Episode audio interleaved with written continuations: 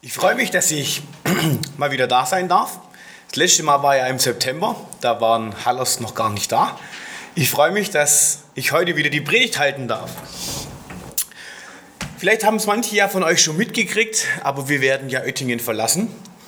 Wir werden weiterziehen in die nächste LGV-Gemeinde in die Nähe von Stuttgart, in Esslingen, da also nach Könken werden wir gehen, wieder in die Heimatnähe. Ja, wir werden Oettingen verlassen. Nachfolger steht auch schon bekannt, das ist der Samuel Beck aus Feuchtwangen. Von dem her, aber ich denke mal, der wird auch öfters mal herkommen. Aber ich freue mich, dass ich hier jetzt nochmal ein letztes Mal bei euch predigen darf. Es kam ja vorhin schon durch, das wahre Fest der Freude. Ein Fest zu feiern. Auch Jesus, sein, seine erste Begebenheit, die er getan hat, wo er ein Wunder vollbracht hat, war ein Fest die Hochzeit zu Kanaa. Ich weiß nicht, wer von Ihnen oder von euch die, das Meisterwerk von Die Brüder Karamassow von Dostoevsky kennt. Dort hat er auch einen Abschnitt der Hochzeit zu Kanaa gewidmet. Da schreibt er drin, ich liebe diese Stelle sehr, die Hochzeit zu Kanaa, das erste Wunder, nicht das Leid, die Freude der Menschen suchte Jesus auf, als er sein erstes Wunder vollbrachte. Zur Freude verhalf er ihnen. Auch in diesen Zeiten jetzt dürfen wir Freude erleben, dürfen wir ein Fest erleben, wo es um die Freude geht. Wir kommen jetzt erst gerade von diesem Freudenfest, wie es auch vorhin schon gesagt worden ist, Ostern. Was gibt es für ein größeres Fest der Freude, als dass Jesus lebt? Und dass Jesus in unser Leben eingreifen möchte, dass er da handeln will. Und diese Freude, die können wir im Großen wie auch im Kleinen feiern. Da müssen wir nicht mit 50 Leuten feiern, das können wir auch gerne alleine oder im Kreis der Freunde und der Familie feiern und sagen, Jesus lebt für mich. Ich habe diese Freude ebenfalls in meinem Herzen. Aber ich möchte gerne jetzt am Anfang erstmal die Bibelstelle vorlesen aus Johannes 2, die Verse 1 bis 11. Ich hätte jetzt gerne PowerPoint gezeigt, aber ich habe heute Morgen den falschen Stick eingepackt. Ich lese das, die Übersetzung aus der Neues Leben Übersetzung, Johannes 2, die Verse 1 bis 11, wer eine Bibel dabei hat.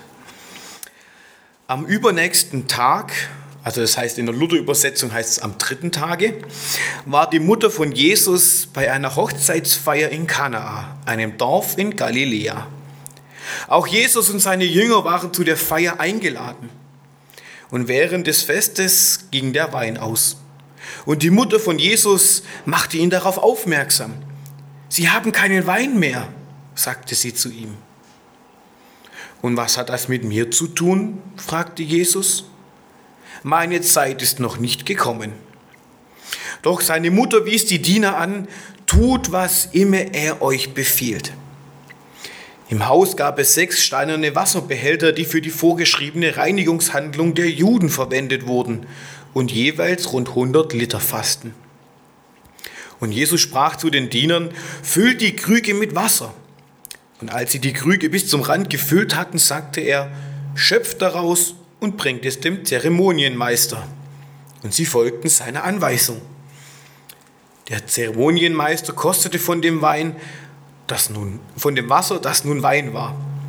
Da er nicht wusste, woher der Wein kam, denn nur die Diener, die ihn geschöpft hatten, wussten es, ließ er den Bräutigam holen. Eigentlich schenkt ein Gastgeber den besseren Wein zuerst aus, sagte er. Später, wenn alle betrunken sind und es ihnen nichts mehr ausmacht, holt er den weniger guten. Du dagegen hast den besten Wein bis jetzt zurückgehalten. Und durch dieses Wunder in Kana in Galiläa zeigte Jesus zum ersten Mal seine Herrlichkeit und seine Jünger glaubten an ihn. Das ist heute unser Predigtext. Und diese Erzählung über diese Hochzeit, das finden wir nur im Johannesevangelium. Und Johannes ist einer der wichtigsten Erzähler, finde ich. Er schreibt dieses Evangelium mit einem doppelten Gesichtspunkt. also mit zwei Ebenen. Zum einen erleben wir hier die Sichtweise auf eine ganz normale Geschichte, wie wir es einfach auch daheim erleben können, die einfach eine Alltagsgeschichte ist und eine Geschichte, die einfach auch zum Mitfühlen und voll Einleben mit einlädt. Und dann erleben wir auf der zweiten Ebene, die unseren Blick doch auf was viel Tieferes lenken will, auf eine Botschaft in der Botschaft. Und diese Botschaft in der Botschaft will ich heute mit euch anschauen. Aber schauen wir uns zuerst einmal die Geschichte an. Wo befinden wir uns denn? Wir befinden uns in Kana bei Galiläa, das in der Nähe von Nazareth liegt. Und die Hochzeit fand also in einem kleinen Dorf in ländlicher Gegend statt. Nichts Großes, einfach eine Hochzeit von unbedeutenden jungen Menschen. Denn es werden nicht mal die Namen erwähnt, zu wem Jesus und seine Mutter und seine Jünger gegangen sind. Das ist völlig unwichtig. Darauf kommt es gar nicht an. Aber wer war denn alles eingeladen? Wer ist denn auf diesem Fest zu finden? Zum einen Maria, die Mutter von Jesus, Jesus und seine Jünger, die Diener und der Speisemeister oder Zeremonienmeister, die Braut und der Bräutigam. Aber was genau passiert hier? Es ist eine Geschichte, in der man so richtig viel Mitgefühl bekommt. Maria und Jesus und seine Jünger, die sind am Feiern und sie kriegen mit, der Wein geht aus. Der Wein, der spielt bei jüdischen Festen eine sehr wesentliche Rolle. Nicht so, dass man sich komplett betrinkt und nichts mehr mitkriegt, es gehört einfach zum guten Ton dazu. Und es ist ja nicht nur ein Tag, wo man feiert, sondern in der Regel ist eine Woche, wo man feiert. Das könnte ich mir heute gar nicht vorstellen. Meine Hochzeit, die war 2015, wenn ich da eine Woche lang gefeiert hätte, boah, ich glaube nicht, dass das mein Geldbeutel ausgehalten hätte. Wenn ich dran denke, wir hatten viele Leute da und eine Woche lang die versorgen, ich weiß ja, was es ein Tag kostet, aber sieben Tage, wow, hätte ich nicht für möglich gehalten. Und nach meiner Hochzeit, wo meine Frau Melanie und ich geheiratet haben, ging es uns ähnlich mit dieser Geschichte. Wir konnten da mitfühlen. Wir haben den Wein von einem guten Freund bezogen. Er hat uns im Vorfeld schon was mitgegeben und hat gesagt, den Rest bringt er an der Hochzeit mit. Ihr könnt euch bestimmt denken, was passiert ist. Er ist nie auf der Hochzeit aufgetaucht. Wir wissen bis heute nicht, warum er nicht gekommen ist. Und er, wir haben ihn auch nicht erreicht, keine Ahnung warum. Aber uns ging es ähnlich. Wir wollten eigentlich auf jeden Tisch eine Flasche stellen, aber dann haben wir die, den Wein eher auf die Seite gestellt, aufs, aufs, aufs, aufs Bistro. Und so wurde auch weniger getrunken, hat der Wein gelangt. Aber dann kon, da konnten wir mitfühlen, wie es ist auf einer Hochzeit, wenn etwas ausgeht. Das ist eine, ja, man fühlt sich schlecht, man will doch eigentlich dass es den Leuten gut geht, dass es niemand etwas mangelt, dass alles zu Genüge da ist und nie ausgeht. Es wäre eine unglaubliche Schmach gewesen, wenn zu damaligen Zeiten etwas ausgegangen ist. Wenn der Wein oder das Essen auf einer Hochzeit ausgegangen ist. Aber was passiert denn jetzt hier? Jesus tut etwas, was kein normaler Gast tun würde. Kein Gast würde sich um das Buffet kümmern und sagen, warte, ich gehe noch kurz raus, hol noch mal einen Wein, ich gehe einkaufen oder ich hole noch was vom Metzger. Nee, das, der wird es eher verspeisen. Er ist dafür da, damit es wegkommt. Es ist die Aufgabe des Bräutigams oder des Zeremonienmeisters danach zu schauen, dass genügend da ist. Aber Jesus, er übernimmt hier in dieser Geschichte die Rolle des Bräutigams. Er macht dieses Buffet zu seinem Anliegen. Und jetzt sind wir nämlich auf der zweiten Ebene, wo Johannes uns zeigen will. Jesus wird vom Gast auf dieser Erde zum Bräutigam. Er tritt aus seiner Rolle heraus, damit wir genügend zum Leben haben. Er wird vom Gast dieser Erde zum Bräutigam dieser Erde, damit wir aus Gästen seine Braut werden können. Aus Gästen soll Braut und Bräutigam werden. Wenn die Bibel von Hochzeit spricht, dann müssen wir immer den Blick auf die endzeitliche Hochzeit werfen. Den Blick bei Jesus, die Ewigkeit auf Jesus zu richten. Wir sind eingeladen und berufen, Gäste zu werden an der endzeitlichen Hochzeit. Und darauf will uns Johannes aufmerksam machen. Das ist diese zweite Ebene in dieser Geschichte, wo man den Blick drauf richten soll. Denn diese Erzählung von der Hochzeit ist ein versteckter Liebesbrief von Jesus an dich. Ich möchte dich einladen zu meiner Hochzeit. Ich möchte dich einladen, dass wir zusammen einmal in der Ewigkeit zusammen feiern können. Auch wenn wir es jetzt hier nicht können, wie es vorhin schon angeklungen ist. Spätestens in der Ewigkeit können wir mit ihm feiern. Aber wie geht es hier weiter? Wie hat denn unser Bibeltext angefangen? Und am übernächsten Tag heißt es in der Neues Leben Übersetzung, im Luthertext heißt es am dritten Tag. Die Hochzeit war schon im vollen Gange, als Jesus zur Hochzeit kam. Er ist am dritten Tag gekommen, um einzugreifen. Wir kommen jetzt von Ostern her. Fällt euch was auf? Am dritten Tage ist Jesus auferstanden von den Toten, um uns das Leben zu geben. Und hier greift er am dritten Tag ein. Erkennt ihr die Parallele? Jesus greift am richtigen Tag ein, damit wir das Leben haben können. Damit die Gäste erkennen können, jetzt ist meine Zeit da. Jetzt dürft ihr erkennen, ihr dürft zu mir kommen.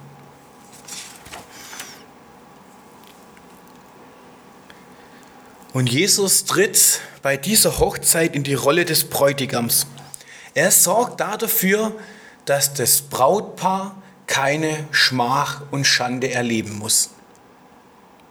Und genau das durften wir an Ostern erfahren, wo unsere Schande, unsere Schmach, unsere Fehler, all das, was uns von Gott wegtreibt und trennt, wir am Kreuz lassen konnten, damit wir es nicht weiter mit uns rumtragen müssen, dass wir uns nicht weiter damit belasten müssen und sagen müssen, uns ist ausgegangen, zum Beispiel die Liebe, das Vertrauen, das Mitgefühl. All das dürfen wir am Kreuz lassen und Jesus sorgt dafür, dass wir es wieder bekommen können. Dass wir wieder mehr Mitgefühl haben, mehr Freude im Leben bekommen können.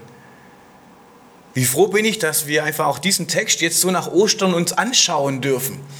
Dieses wahre Fest der Freude, was Jesus getan hat für uns, damit wir diese Freude hier auf der Erde erleben, aber auch wissen, in endzeitlicher Zukunft werden wir die wahre Freude spätestens erleben können. In der Offenbarung heißt es in der Vers 19, Vers 7, lasst uns freuen und fröhlich sein und ihm die Ehre geben, denn die Hochzeit des Lammes ist gekommen und seine Frau hat sich bereitet. Er bereitet in der Ewigkeit das Hochzeitsfest für uns vor. Von dem her ist diese Hochzeit zu Kana eine, genau genommen eine prophetische Geschichte auf das, auf was Jesus uns vorbereiten will. Spätestens in der Ewigkeit dürfen wir dieses Fest erleben. Weil hier auf Erden gibt es doch immer wieder Dinge, die zu Ende gehen. Und dann heißt es trotzdem Vertrauen, auch wenn Dinge zu Ende gehen. Schauen wir uns nochmal diesen Bibeltext von Anfang an. Gleich in Vers 3 heißt es, und als der Wein ausging, spricht die Mutter Jesus zu ihm, sie haben keinen Wein mehr. Und hier erleben wir jetzt ein doppeltes Vertrauen von Maria in Jesus. Zu dieser Zeit ist schon Josef nicht mehr am Leben. Von dem her kommt Maria zu Jesus und sagt zu ihm, weil er sozusagen jetzt der Hausherr der Familie ist oder das Oberhaupt als ältester Sohn, und spricht zu ihm, kümmere dich doch mal drum. Das ist das erste Vertrauen, weil sie weiß, Jesus ist etwas Besonderes. Sie hat es schon erlebt. Davor waren noch keine Wunder, aber sie hat im Tempel erlebt, als Jesus weggelaufen ist, als er zwölf Jahre alt war und gesagt hat, warum habt ihr Angst? Ich bin doch bei meinem Vater.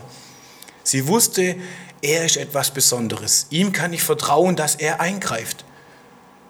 Und was erleben wir dann hier? Jesus sagt, was habe ich mit dir zu schaffen, Frau? Meine Stunde ist noch nicht gekommen.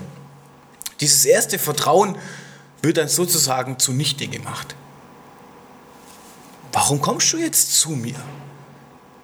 Meine Zeit ist noch nicht gekommen. Aber dann dieses zweite Vertrauen, dieses doppelte Vertrauen zu erleben, dass dann Maria zu den Dienern geht und sagt, alles, was er euch sagt, das tut. Auch wenn sie zuerst Ablehnung erfahren hat, bleibt sie dran an Jesus. Und das finde ich ein unglaubliches Vertrauen, wo ich mir gern zum Vorbild nehmen will. Vertrauen, auch wenn ich manchmal erlebe, dass Jesus jetzt nicht eingreift, dass er mir nicht hilft und dann dennoch dabei zu bleiben. Was für ein großartiges Vertrauen. Vertrauen auch dann, wenn Dinge zu Ende gehen, heißt dieser Punkt. Wie oft gehen denn heute Dinge zu Ende? Die Arbeitsstelle kann von jetzt auf nachher gekündigt werden. Gerade auch jetzt in dieser wirtschaftlich schwierigen Zeit für manche Betriebe ist es echt herausfordernd. Oder wenn eine Beziehung in die Brüche geht, man nicht mehr weiß, wie man sich zusammenraufen soll und dann sagt, ich trenne mich lieber. Oder wenn man erlebt, dass die Gesundheit weniger wird, man nicht mehr all das tun kann, was man noch vor ein paar Jahren hätte tun können. Da erleben wir einfach in unserer Welt sind Dinge einfach endlich. Und für uns stellt sich hier die Frage, wie gehen wir damit um? Wie gehe ich damit um? Dafür stehen diese leeren Krüge in der Geschichte. Stelle ich meine leeren, zu Ende gegangenen Krüge vor Jesus zu seinen Füßen und sag, handle du, füll du diese Krüge wieder neu auf? Glaube ich, dass Jesus diese Krüge wieder auffüllen kann? Glaube ich, dass Jesus den besseren Wein für mich bereithält? Wir sind aufgefordert heute, unsere leeren Krüge zu Jesus zu bringen. Und wir können nur das hineinfüllen, was wir haben. Bei der Hochzeit, da war es nur das Wasser. Mehr gab es nicht, was anderes gab es nicht. Und bei uns kann es manchmal auch nicht mehr sein als ein bisschen Hoffnung, vielleicht ein gebrochener Glaube oder vielleicht auch nur ein minimales Vertrauen, aber auch mal einen vollen Glauben, mein ganzes Vertrauen. Wir dürfen das einbringen und einfüllen, was wir gerade zur Verfügung haben. Und dann darauf zu vertrauen und sagen, Jesus, mehr kann ich dir nicht bringen. Der kleine oder der große Glaube. Aber ich vertraue darauf, dass du den besten Wein daraus machst. Vielleicht nicht jetzt, aber in Zukunft. Dass du mir Zeichen gibst, wo ich darauf vertrauen darf, dass du das Beste für mich bereithältst. Vielleicht nicht hier auf dieser Erde aber spätestens in der Ewigkeit hält er uns das Beste bereit. Das heißt jetzt nicht, dass wenn ich das hineinfülle, dass es dann gleich passiert. Manchmal passiert auch gar nichts. Und dann aber dran zu bleiben, durch die Freude durchzuhalten und zu sagen, ja, ich glaube an dich, ich möchte darauf vertrauen, dass du eingreifst, dass du hier handelst. Aber wenn nicht, ich möchte trotzdem an dir festhalten. Denn diese Gefäße, die hier vor Jesus vor die Füße gestellt wurden, hieß es, sind ungefähr 600 Liter. Viel mehr, als diese Hochzeitsgesellschaft eigentlich braucht. Jesus beschenkt uns mit viel mehr, als was wir eigentlich brauchen. Manchmal auch anders, als wir es erwarten. Wie, das kann ich nicht sagen. Da muss man sich einfach überraschen lassen. Das ist auch manchmal eine Herausforderung zu sagen, ich stelle das hin, aber dann nicht zu wissen, wie es ausgeht, was da hineinkommt. Aber es ist immer wieder eine Freude zu erleben, was daraus geworden ist. Vielleicht nicht in ihrem jetzigen Moment, vielleicht erst im Rückblick. Wenn man es so vielleicht ein bisschen, ein paar Wochen, ein paar Jahre später erst nochmal betrachtet und dann sieht, wie Gott es geführt hat, diese Wege. Und dann als letzten Punkt möchte ich mir jetzt nochmal mit euch zusammen eine Person anschauen, wo in dieser Geschichte oft nicht erwähnt wird. Den Speisemeister, den Zeremonienmeister in dieser Geschichte. Er taucht erst in den letzten Versen auf, ab Vers 9. Da heißt es dann, als aber der Speisemeister den Wein kostete, der Wasser gewesen war, nicht wusste, woher er kam, die Diener aber wussten es, die das Wasser geschöpft hatten, ruft der Speisemeister den Bräutigam und spricht zu ihm, jeder Mann gibt zuerst den guten Wein, wenn sie trunken sind, den geringeren, du aber hast den guten Wein bis jetzt zurückgehalten. Welche Handlungen oder welche Aufgaben erkennen wir denn bei diesem Mann? Zum einen kostet er den Wein und zum anderen spricht er den Bräutigam begeistert an. Was hast du da zurückgehalten? Er kostet und er nennt seine Begeisterung. Er jubelt sozusagen von dem, was er erlebt hat. Aber was heißt denn das jetzt auf uns übertragen? Was möchte Johannes uns mit diesem Zeremonienmeister sagen? Er sagt, wir dürfen dieser Zeremonienmeister sein. Wir sollen von dem besten Wein probieren. Wir sollen von Jesus probieren, von seinem Evangelium. Wir haben viel bisher geschmeckt, aber wir haben noch nicht das Beste erlebt. Das Evangelium. Jesus, was er für dich im Leben getan hat. Das sollen wir probieren. Das sollen wir kosten. Und diese Begeisterung, die sollen wir weitersagen. Wir dürfen evangelisieren. Wir dürfen anderen Menschen weiter erzählen, was es heißt, von dem besten Wein Jesus Christus zu kosten. Ihn in unseren Alltag mit hineinnehmen und weitergeben. Und wenn wir von diesem Wein kosten, dann heißt es für uns aber auch noch eine andere Aufgabe, die der Zeremonienmeister hat. Wir erleben, was es heißt, den guten Wein zu kosten. Aber wir erleben dann doch auch oft, was für schlechten Wein wir in unserem Leben haben. Der Zeremonienmeister ist dafür da, dass nur das Gute auf das Buffet kommt, dass andere nur das Gute essen und schmecken dürfen. Und genauso sollen wir es auch in unserem Leben tun. In unserem Leben ausmischen. Den schlechten Wein, das schlechte Essen rausschmeißen. Das haben wir jetzt erst gerade erlebt. Wir fangen jetzt schon ein bisschen an, unsere Kisten zu packen für den Umzug. Da wir im Juni unser drittes Kind bekommen, wollen wir alles im Vorfeld schon erledigt haben. Wenn man im Juli auszieht mit einem ein Monat alten Kind, hat man nämlich so viel Zeit, Kisten zu packen. Da haben wir jetzt schon angefangen. Und da sind mir manche alte Weinflaschen in die Hände gekommen. Dann haben gesagt, ja, probieren wir, probiere ich jetzt. Meine Frau darf ja nicht gerade trinken. Und dann haben wir erlebt, was es heißt, einen schlechten Wein zu haben. Was wird denn aus Wein, der schlecht wird? Er wird Essig, er wird bitter. Man kann es einfach nicht mehr trinken. Und dann haben wir aussortiert was nehme ich denn wirklich mit an die nächste Stelle? Oder wenn es schon sechs Jahre auf dem Dachboden gestanden hat, ziehe ich es nicht nochmal um. Dann schmeiße ich es raus. Und genauso ist es auch mit unserem Leben. Was ist gut für mich und was trennt mich von Gott? Von dem her, ihr dürft diese Freude schmecken und erleben. Und dann merkt ihr gleich, ich sage es wirklich provokant, Wer die Freude erlebt, merkt, was schlecht ist, was einen diese Freude trübt und dann mischt es aus.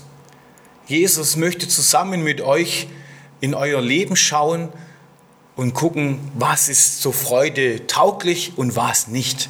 Und dann den Mut zu haben, loszulassen. Es kann sein, dass es länger braucht, bis man es wegschmeißt. So geht es mir zumindest. Gerade auch als Beispiel jetzt der Umzug, der ist so passend. Dann lieber zu sagen, nee, ich stelle es lieber noch mal hin, jetzt kann ich mich gerade nicht davon trennen, aber vielleicht in ein, zwei Wochen, wenn ich mir noch mal Gedanken darüber gemacht habe. Und genauso ist auch mit unserem Glauben. Es ist menschlich, dass man es nicht von jetzt auf nachher loslassen kann, Dinge, die einem diese Freude an Jesus trüben. Es braucht Zeit, aber die dürft ihr euch nehmen und die müsst ihr euch nehmen. Einfach diesen Abschiedsprozess sozusagen zu nehmen und dann wirklich die Freude zu erleben, wenn man dann sagt, ja, ich habe es geschafft, davon loszulassen. Eingeladen zum wahren Fest der Freude, wenn es gelingt. Und wir sind aufgefordert, Menschen zu ermutigen, dass sie genau das erleben dürfen. Dass sie dieses Ostererlebnis erleben können. Zu sagen, der Herr ist auferstanden. Er ist wahrhaftig für mich auferstanden und deswegen habe ich die Freude in meinem Leben. Du und ich, wir sind eingeladen, diese Festeinladung in unserem Alltag umzusetzen. Auch dann, wenn vielleicht Dinge zu Ende gehen und ich diese Freude nicht erlebe. Und schlussendlich dürfen wir diese Begeisterung an alle in unserem Umfeld weitersagen. Amen. Ich möchte gern beten. Vater, ich danke dir, dass du uns eingeladen hast zum wahren Fest der Freude. Und ich bitte dich für die, die gerade jetzt keinen Grund zur Freude haben, wo vielleicht Dinge zu Ende gegangen sind, wo man nicht ein noch ausweist, und ich möchte dich bitten dafür, dass du ihnen Begegnungen schenkst, dass diese Freude zurückkehren kann. Und ich danke dir für die, die gerade voll in dieser Freude sind, die einfach dich erleben können und merken dürfen, was du in ihrem Leben getan hast. Und so danke ich dir, dass wir jetzt von Ostern kommen und einfach wissen dürfen, was Freude heißt. Dafür danke ich dir. Amen.